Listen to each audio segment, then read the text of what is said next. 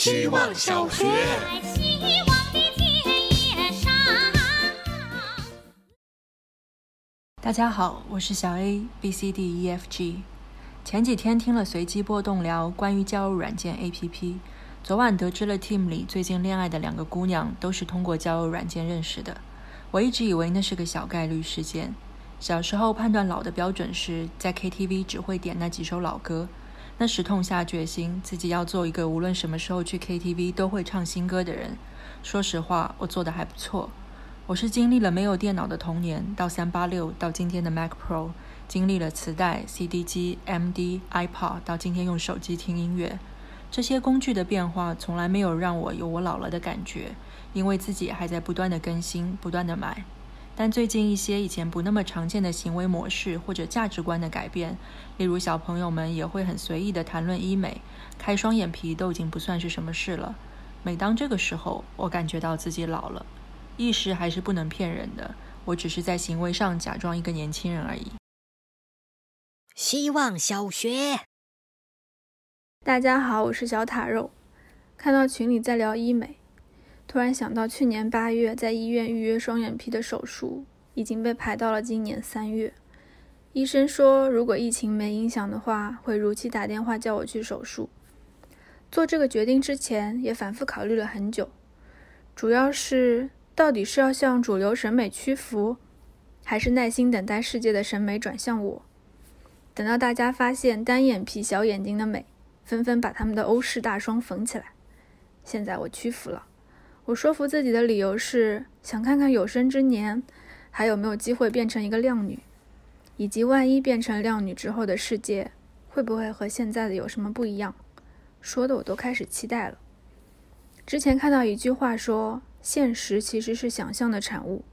现在我要采取行动了，把自己的想象丢进现实，看看它会变成什么形状。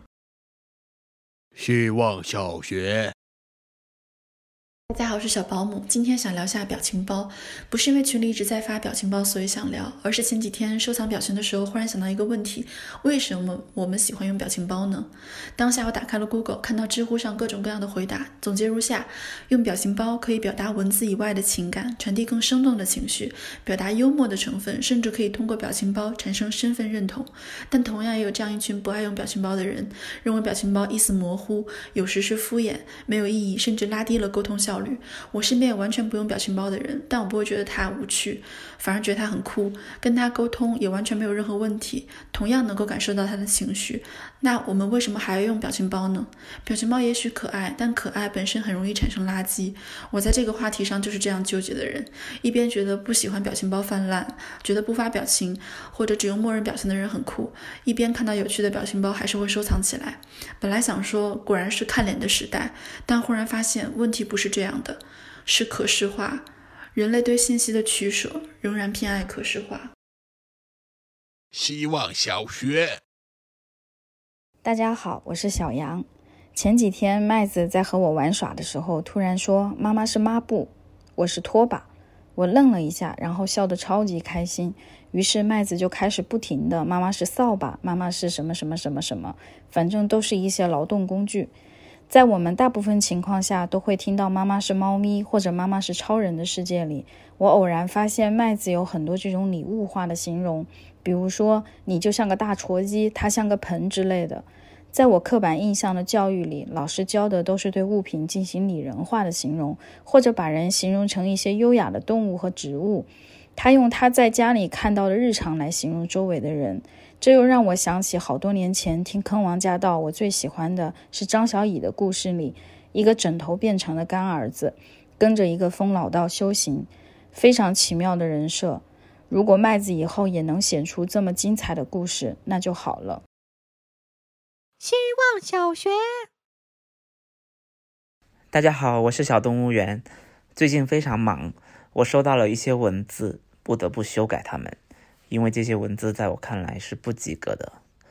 有些文字似乎不是在跟别人交流，而是在卖弄文采，故作高深，希望你夸作者厉害。